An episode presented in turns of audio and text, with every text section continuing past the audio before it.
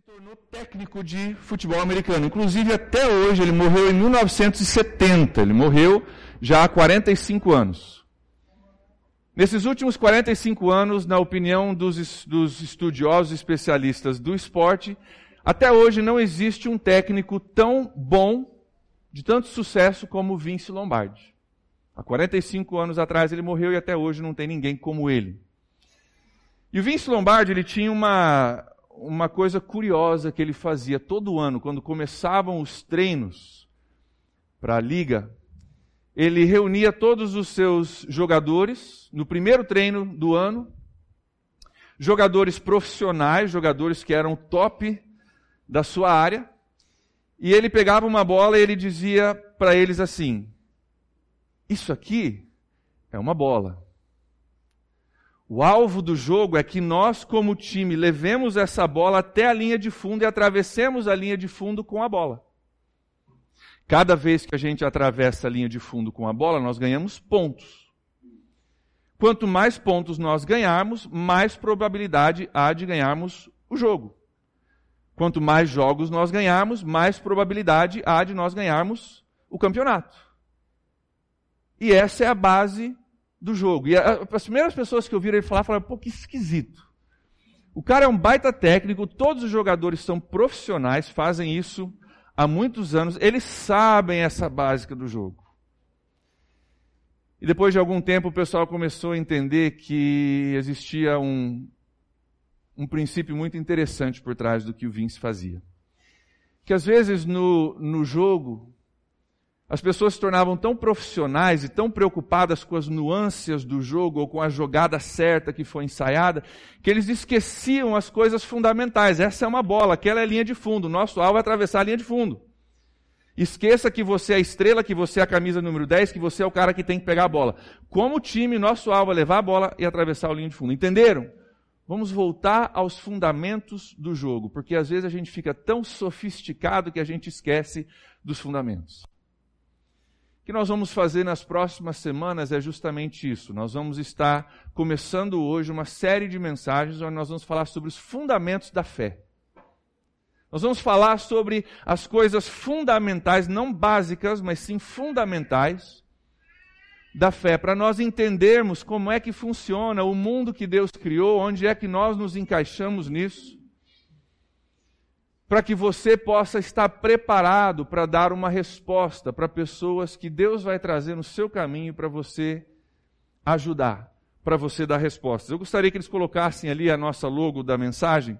A nossa logo dessa, dessa série traz com, consigo um versículo que está lá em 1 Pedro capítulo 3, versículo 15, que diz assim, para mim e para você, estejam sempre preparados para responder a qualquer pessoa que lhe pedir a razão da esperança que há em vocês. Você está preparado se alguém lhe pedir a razão da esperança que você tem em Jesus Cristo, na Bíblia, na fé, no cristianismo, na vida eterna, na salvação em Cristo Jesus? Você está preparado para dar a razão? Você está preparado para dizer, eu creio nisso por causa desse, desse versículo, dessa Bíblia, ou dessa vivência, ou dessa experiência que eu tenho? Nós temos preparação para isso? Sabe por quê? Eu creio que Deus quer usar você e a mim como testemunhas daquilo que Ele é, daquilo que Ele faz, daquilo que Ele tem feito e ainda quer fazer. E às vezes a gente pensa, não, Deus quer me usar, Deus quer me usar para trazer a pessoa para a igreja, para o pastor explicar como é que funciona esse negócio. E eu tenho prazer em explicar, mas Deus quer usar você em lugares que eu nunca vou chegar. Em escolas onde eu não vou entrar, em trabalhos onde eu não estou, numa rua onde eu não moro. E, queridos, é momento de eu e você nos prepararmos com fundamentos da nossa fé para que você possa dar uma resposta. Nós falamos isso semana passada. O mundo está cada dia mais perdido, cada dia mais sem respostas. Nós temos a resposta, não é uma resposta, é a resposta. E nós vamos olhar esses fundamentos nessas próximas semanas para que você possa ser usado em São Francisco do Sul como testemunha de Deus. Uma das ferramentas que tem sido usadas para dar uma resposta da nossa fé, por muitos anos, inclusive, é uma ferramenta chamada credo apostólico. Aí você diz, credo, pastor? O que é esse credo apostólico, né? Esse credo apostólico, aliás, a palavra credo vem de crença, né, daquilo que eu creio. É um resumo da fé cristã que já existe há mais de 1.600 anos, que foi colocado é, como uma, uma forma das pessoas lembrarem, talvez até decorarem, memorizarem uma, um resumo da fé cristã. No que, que eu creio? Talvez para você o credo apostólico seja uma coisa desconhecida, você ouviu falar pela primeira vez hoje. Talvez, dependendo da igreja de onde você vem, você conhece bem o credo apostólico. Nessas próximas semanas, nós vamos começar o nosso estudo recitando juntos o credo apostólico. Então, vai estar no telão, eu quero que você leia e nós vamos ler juntos esse credo apostólico de mais de 1600 anos. Vamos lá? Todos juntos. Creio em Deus Pai, Todo-Poderoso, Criador dos céus e da terra, e em Jesus Cristo, seu único Filho, nosso Senhor, que foi concebido pelo Espírito Santo, nasceu da Virgem Maria, padeceu sob Pôncio Pilatos, foi crucificado, morto e sepultado, desceu ao Hades e no terceiro dia ressuscitou dos mortos, subiu ao céu e assenta-se à mão direita de Deus Pai Todo-Poderoso, de onde há de vir para julgar vivos e mortos. Creio no Espírito Santo, na Santa Igreja de Cristo, na comunhão dos santos, na remissão dos pecados, na ressurreição do corpo e na vida eterna. Amém. Amém mesmo? É isso que você crê? duas coisas com relação ao credo, já que nós vamos estar recitando ele semanalmente. O credo não é uma mantra, nem uma oração. Tem gente que recita como se fosse, ah, agora eu tô, eu tô com medo que eu vou perder o, o meu emprego. Então, creio em Deus Pai Todo-Poderoso, Criador de... Não é isso. E não é uma oração também, é simplesmente um resumo daquilo que eu creio. Então não é uma mantra que você ora quando você está inseguro para você se sentir próximo de Deus. E não é uma oração também. É simplesmente um resumo, está aqui o que eu creio, de uma forma bem resumida. Segunda coisa para a gente notar aqui, talvez você que vem de uma outra igreja já tenha percebido isso. Nas igrejas evangélicas se muda aquela frase onde diz creio no Espírito Santo, na Santa Igreja de Cristo, nós falamos. O credo apostólico original diz na Santa Igreja Católica. É interessante notar essa diferença. Sabe por quê? A palavra católica, ela simplesmente significa universal.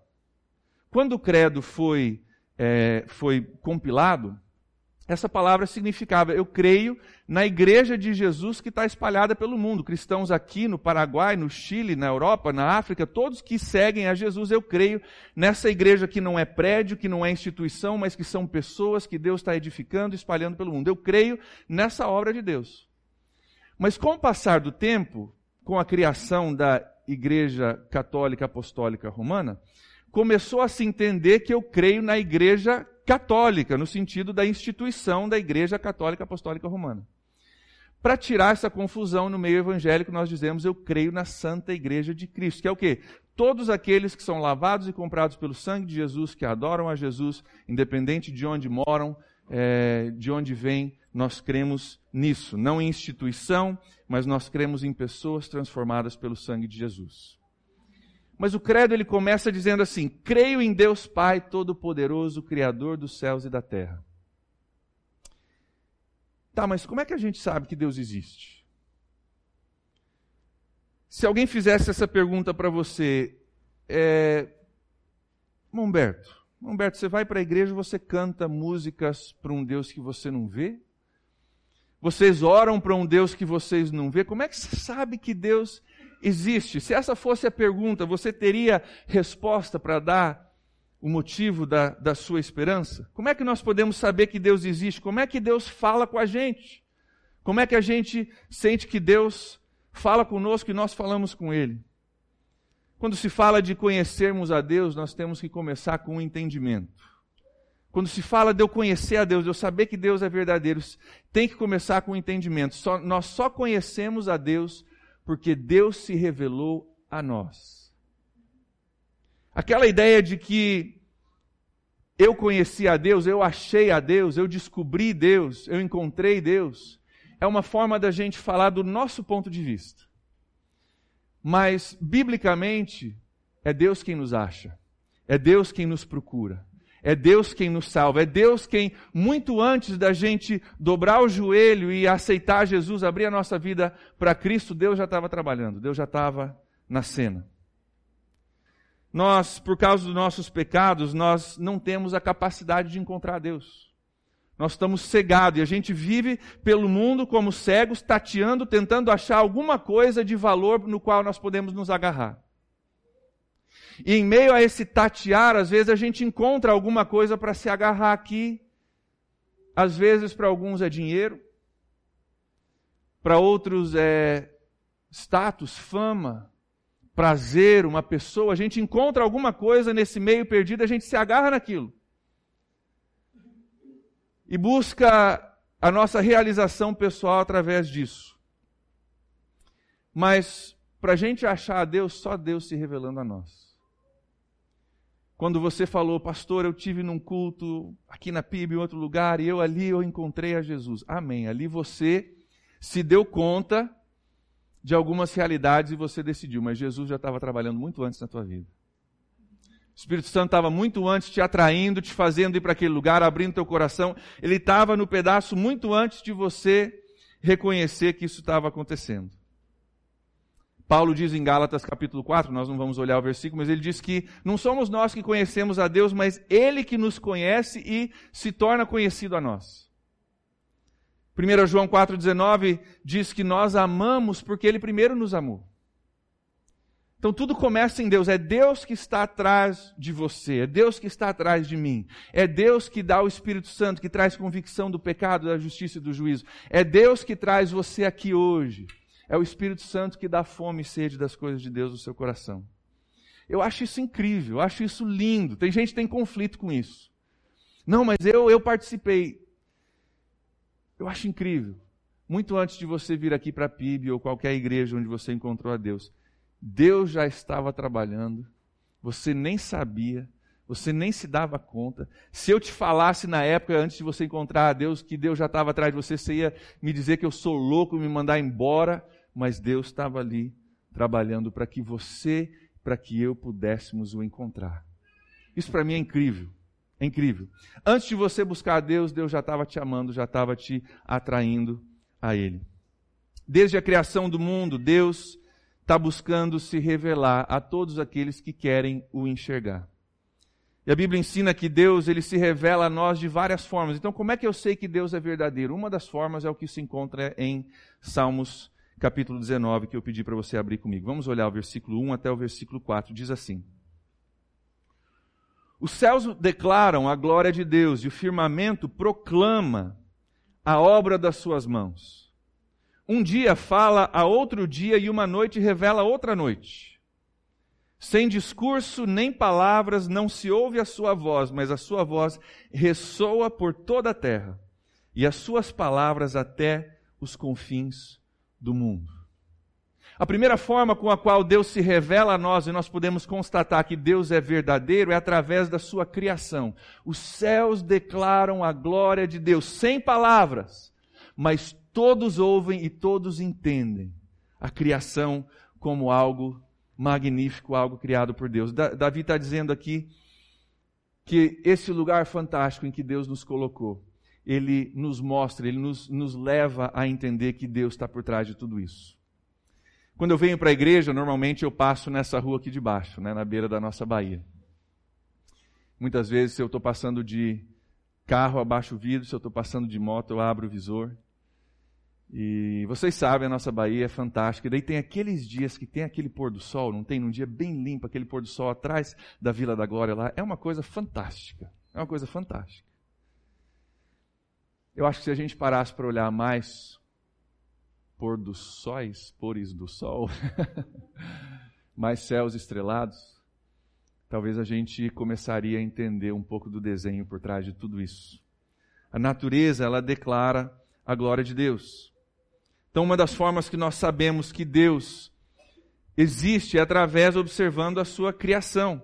Qualquer pessoa pensante que observa a ordem, a beleza e a perfeição da criação tem que deduzir que existe um ser de ordem, beleza e perfeição por trás disso fazendo com que isso aconteça, fazendo com que isso exista. Ver esse nível de perfeição e pensar que não tem ninguém por trás disso é loucura. Você que estava com a gente no Café com Deus hoje, o Spiller falou um pouco a respeito disso. Café com Deus começou hoje, seis das sete. Você pode uh, compartilhar aí, pode participar com a gente a partir do domingo que vem, estudando o livro de Gênesis. Eu vou usar uma ilustração que o Spiller também usou hoje, não sabia que ele ia usar, mas ela ilustra muito perfeitamente a questão de ordem, perfeição e da criação de Deus. Imagine que você não conhecesse, nunca tivesse visto um relógio. Nunca viu na sua vida. Você está caminhando pela rua e você encontra esse objeto no chão e você para para olhar porque é diferente. E você percebe no relógio que ele é perfeitamente redondo. Você percebe que ele tem um vidro que protege as partes mais delicadas dele, mas ao mesmo tempo que protege, permite que você enxergue através dele. Aí você repara que tem númerozinhos bem pequenos, perfeitamente espaçados entre si. Aí você vira e abre a parte de trás, você vê o mecanismo super pequeno, minucioso, perfeito, funcionando, e você percebe que esse relógio, essa engenhoca, ela consegue marcar segundos, minutos, horas, dias, meses, com uma perfeição incrível. Aí você olha a pulseira e você vê que ela vem ajustada com vários buraquinhos para tamanhos diferentes. Qual é a probabilidade de você encontrar esse relógio pela primeira vez, nunca tendo visto, e olhar essa perfeição e dizer: não, isso aí aconteceu por chance? Nenhum de nós, seres pensantes, diríamos: isso aí apareceu aí porque apareceu. Foi fogo e pressão e milhões de anos e apareceu e aconteceu dessa forma perfeita. Todos nós deduziríamos que existe alguém inteligente, com ordem, com criatividade por trás disso, inventando o relógio. Isso é só um relógio. Imagina o restante da criação. Nenhuma pessoa acreditaria que o relógio simplesmente veio a existir. Da mesma forma, é muito difícil a gente acreditar que o mundo que existe, a natureza que existe, a criação que existe, veio sem alguém por trás. E Paulo fala sobre isso em Romanos capítulo 1. Olha lá comigo, Romanos capítulo 1, versículo 18. Paulo fala que a natureza declara essa glória de Deus. Em Romanos capítulo 1, versículo, perdão, versículo 20 até o versículo 22, ele diz assim: Pois desde a criação do mundo, os atributos invisíveis de Deus, seu eterno poder e sua natureza divina têm sido vistos claramente, sendo compreendidos por meio das coisas criadas, de forma que tais homens são indesculpáveis. Paulo está dizendo aqui que a criação tem revelado Deus a todos nós, de modo que ninguém tem a desculpa de dizer, olha, eu não sabia que existia um Deus. Porque qualquer ser pensante tem que deduzir que existe alguma coisa, algum ser inteligente por trás disso. Ele continua no versículo 21 explicando um problema muito grave, é um problema que eu quero focar hoje à noite. Ele diz no versículo 21: Porque tendo conhecido a Deus, não, glorificar, não o glorificaram como Deus nem lhe renderam graças, mas os seus pensamentos tornaram-se fúteis, o seu coração insensato é, obscureceu-se. Versículo 22. Dizendo-se sábios, tornaram-se loucos. Ou seja, o homem vê sinais de Deus em toda a criação, mas porque nós não reconhecemos Deus, não dobramos o nosso joelho para Deus em adoração a Ele, a nossa mente ela se torna fútil, escurecida e incapaz de ver esse Deus que está declarando a sua glória em toda a natureza, em todo lugar. Então nós entendemos através da Bíblia que Deus está constantemente se revelando a nós, a nós e a todos é, que têm olhos para ver, mas que existem barreiras ao mesmo tempo que faz com que seja difícil que nós possamos enxergar a Deus.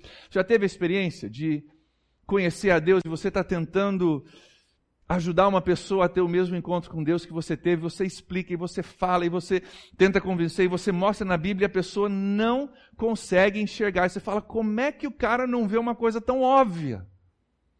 Como é que eu falo, falo, falo e parece que não entra na cabeça? Você já teve uma experiência dessa? De você dizer o que está acontecendo, é tão claro, é tão óbvio, essa pessoa não consegue enxergar. A Bíblia explica. Explica dessa forma, nós vamos olhar um pouquinho mais a respeito disso mais para frente.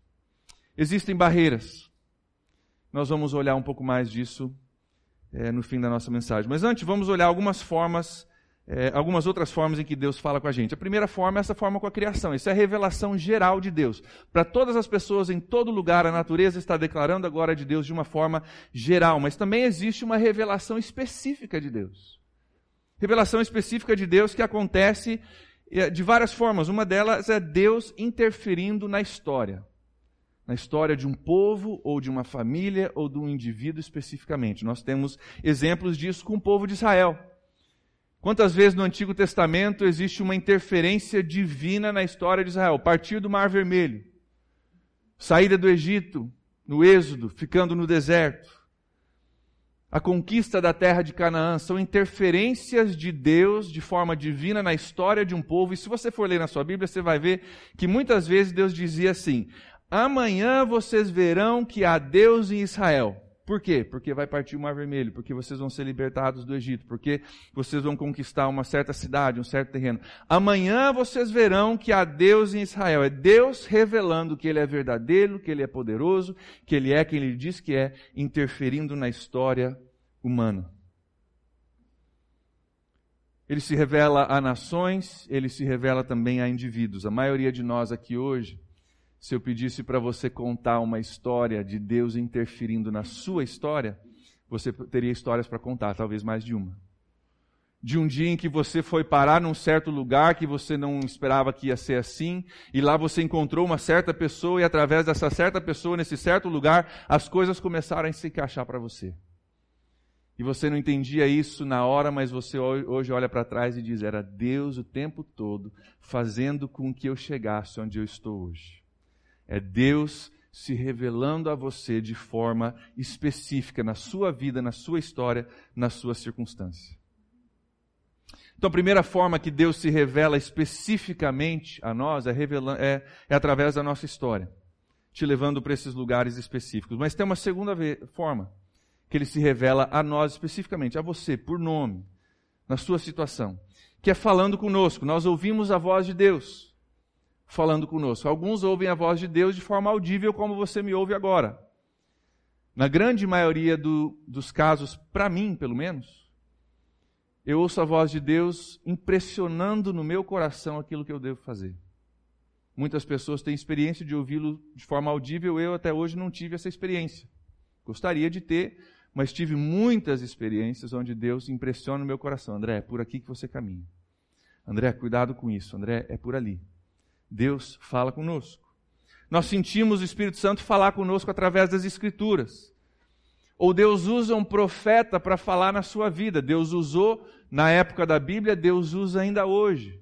Pessoas capacitadas pelo Espírito Santo para falar conosco da parte de Deus. Deus usa ainda hoje sonhos e visões. Ainda hoje, sonhos e visões para falar conosco. A hora que você puder, pergunta para o meu pai, que está aqui, a respeito do Ministério Betamar, que já existe há 15 anos lá na Praia do Ervino. Como que começou? De onde que veio isso? Ele vai te contar de uma visão que Deus deu. Lá em Curitiba, num apartamento. E como dessa visão que aconteceu muito rapidamente, ele entendeu o que ia ser, onde ia ser, como ia ser, e Deus revelou para ele ali um propósito que hoje é verdadeiro. Você pode lá ver o espaço físico, está lá começou por revelação de Deus. Há um tempo atrás eu tive uma experiência bem diferente. Isso não acontece com muita, muita frequência comigo, mas eu tive um sonho a respeito de uma pessoa que não, eu já não via há muito tempo, não esperava contato dessa pessoa, não, não tinha né, contato é, há muitos anos. E eu tive um sonho a respeito dessa pessoa. Eu achei muito estranho, porque é aquela pessoa que você já nem. não era natural eu estar pensando a respeito dela. Eu compartilhei com a Julie de manhã, falei, olha que coisa estranha isso aí com tal pessoa, que coisa esquisita, nem nada a ver, não, não tinha nada para me fazer lembrar dessa pessoa. E naquele dia aquela pessoa entrou em contato comigo. E a gente entendeu que Deus estava me preparando em sonho para o que acontecer naquele dia, para que a gente já tivesse uma estratégia para lidar com a situação. Deus fala através de sonhos, Deus fala através de visões. E Deus fala principalmente através da Bíblia, que é a palavra de Deus. É a palavra de Deus revelada a nós. Em 2 Pedro, capítulo 1, olha lá comigo. Você vai ter que ficar com a tua Bíblia na mão aí esses dias. Nós vamos passear bastante pela, pela Bíblia. 2 Pedro, Pedro, capítulo 1, versículo 20 deixa muito claro a respeito da palavra de Deus que, antes de mais nada, diz ali o autor, saibam que nenhuma profecia da Escritura provém de interpretação pessoal. O que você está lendo não é de homens. Pois jamais a profecia teve origem na vontade humana, mas homens falaram da parte de Deus, impelidos pelo Espírito Santo. Essa Bíblia que você lê não é de homens não vem da ideia de alguém, vem através do Espírito Santo falando da parte de Deus para comigo, para contigo e registrado nesse livro maravilhoso que nós chamamos Bíblia. Vá agora comigo para 2 Timóteo. 2 Timóteo, capítulo 3.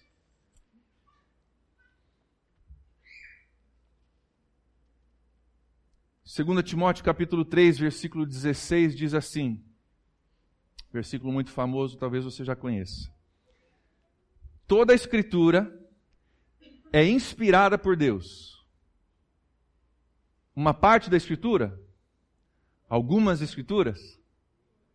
Toda a Escritura é inspirada por Deus e é útil para o ensino, para a repreensão, para a correção, para a instrução na justiça, para que o homem de Deus seja apto e plenamente preparado para toda boa obra.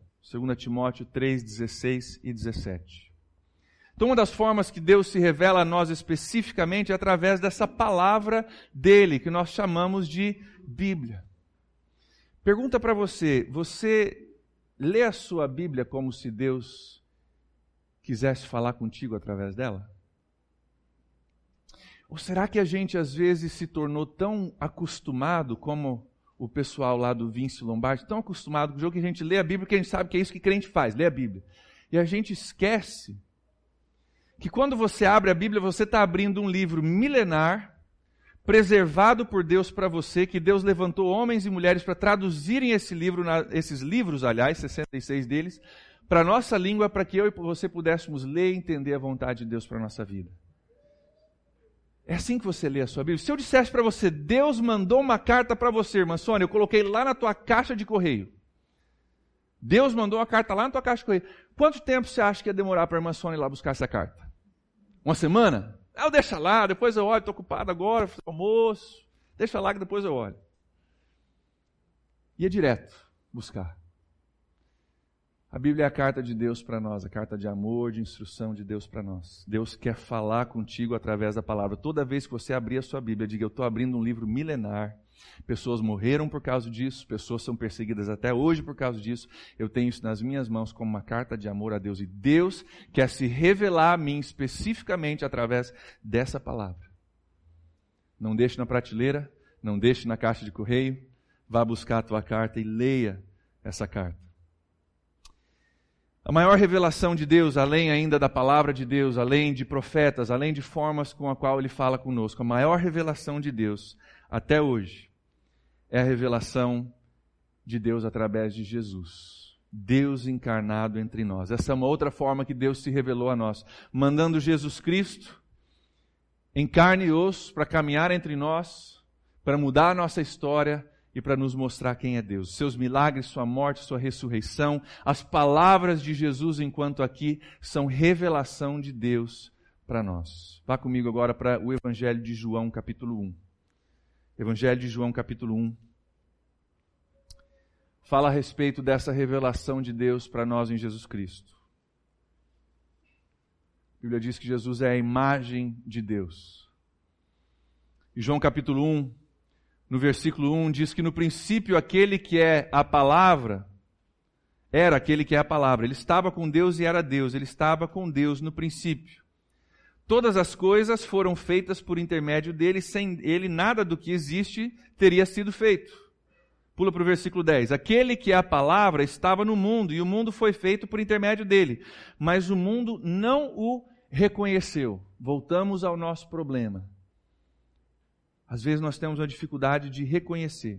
Versículo 11: Veio para o que era seu, mas os seus não o receberam.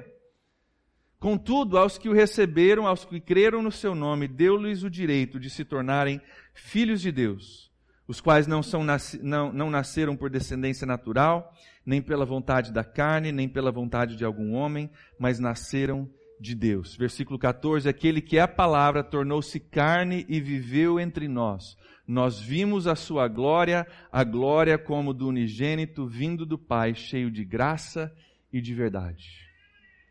Jesus Cristo encarnado entre nós é uma das maiores revelações de Deus, do caráter de Deus, do amor de Deus, da salvação de Deus, do propósito de Deus para nós.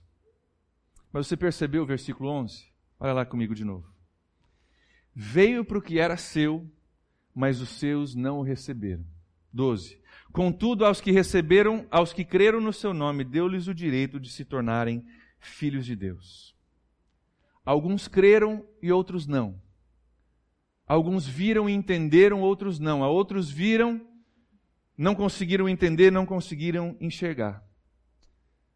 A Bíblia dá uma explicação muito clara com relação a isso. É uma explicação que nós precisamos entender. Isso é uma coisa absolutamente fundamental para o seu papel, para o meu papel dentro dos propósitos de Deus. Se encontra lá em 2 Coríntios, capítulo 4, versículo 4. Olha lá comigo. 2 Coríntios, capítulo 4, versículo 4. Enquanto você olha, eu vou te lembrar: Deus, desde a criação do mundo, está se revelando a todas as pessoas, em todos os lugares, através da natureza e da criação. Como se não bastasse isso, ele envia profetas, ele envia a palavra de Deus, ele envia seu, seu filho Jesus. Ele envia situações nas nossas vidas, ele interfere na nossa história para dizer: sou eu que estou falando contigo, abre os olhos, sou eu. Se entregue a mim, se renda a mim, dobra o joelho a mim. Sou eu que estou te perseguindo no bom sentido, para te trazer a vida e trazer salvação. Mas o problema se encontra em 2 Coríntios capítulo 4, versículo 4. Diz o Deus dessa era. Note a palavra Deus, maiúscula ou minúscula? O Deus dessa era, se referindo ao inimigo de Deus, se referindo ao diabo, a Bíblia diz que nós vivemos numa era onde ele está reinando, onde ele tem muito poder. O Deus dessa era cegou o entendimento dos descrentes para que não vejam a luz do evangelho da glória de Cristo, que é a imagem de Deus. O Deus dessa era, ele cega o entendimento das pessoas para que não possam ver a luz de Deus. Isso é muito sério, muito sério. Voltando àquela pergunta adiante, talvez você já teve uma situação na sua família onde você diz: como é que eu enxergo tão bem essa pessoa que está tão perto de mim, não consegue enxergar? O que está acontecendo? Eu vou explicar mais uma vez de um jeito diferente, porque se eu explicar, a pessoa vai entender, e você explica. E você dá uma Bíblia, você dá outra Bíblia, você leva uma conferência, você dá um CD, e você faz de tudo e não entra na cabeça. O que está acontecendo? A Bíblia é clara.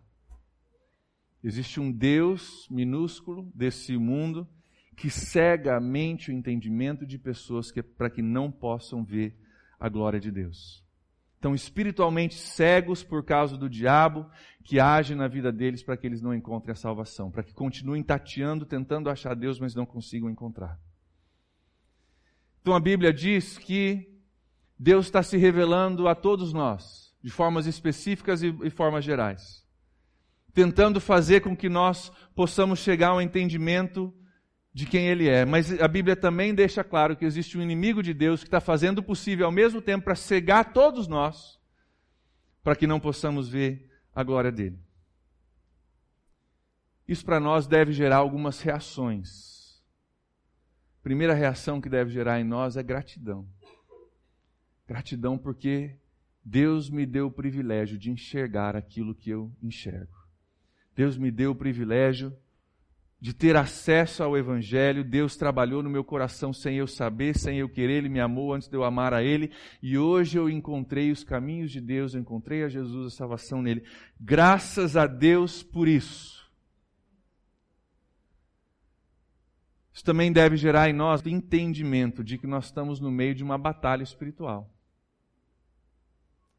Estamos no meio de uma batalha espiritual, com Deus tentando se revelar e o diabo tentando ocultar. Deus tentando fazer com, com, com que seja claro e o diabo tentando esconder a realidade de Deus para que as pessoas não possam enxergar. Entendimento disso. Esse entendimento ele tem que gerar em nós oração. Oração para que as pessoas ao meu redor enxerguem a Deus como Ele é, para que Deus abra os olhos dessas pessoas, para que essa batalha seja vencida e salvação seja encontrada por essas pessoas. Deve gerar oração quando a gente entende que é isso que está acontecendo. E por último, deve gerar desejo em mim e você de participar dessa missão. Deve gerar em mim e você o desejo de dizer: não, eu vou proclamar eu vou falar, eu vou testemunhar, eu vou participar, eu vou servir, eu vou amar, eu vou perdoar, eu vou fazer o necessário para que pessoas ao meu redor possam encontrar com Deus. Voltando ao básico da fé, Deus está se revelando desde o princípio da criação, tentando fazer o mais óbvio possível sem ao mesmo tempo demonstrar completamente quem Ele é. Eu acho que essa é uma das coisas que mais me fascina a respeito de Deus, que Ele é todo poderoso e ao mesmo tempo Ele consegue fazer com que se você tiver os seus olhos abertos, você enxergue. Mas consegue ainda deixar a escolha do homem. Consegue ainda deixar, ele, ele não se torna tão óbvio que não há escolha. Deus está se revelando a todos nós, Deus está falando com pessoas, mas ao mesmo tempo tem um diabo que está tentando cegar. O nosso alvo, igreja, é pegar o Evangelho de Jesus, levar lá para fora, para as pessoas que ainda não o conhecem. Quanto mais nós fizermos isso, mais pessoas são salvas. Mais pessoas são salvas, mais pessoas vão para o céu. Mais pessoas vão para o céu, menos vão para o inferno. Esse é o nosso alvo. Vamos descomplicar as coisas? Deus nos achou e no, nos achar, Ele nos deu a missão de levar aquilo que nós temos para outros. Amém? Feche seus olhos comigo.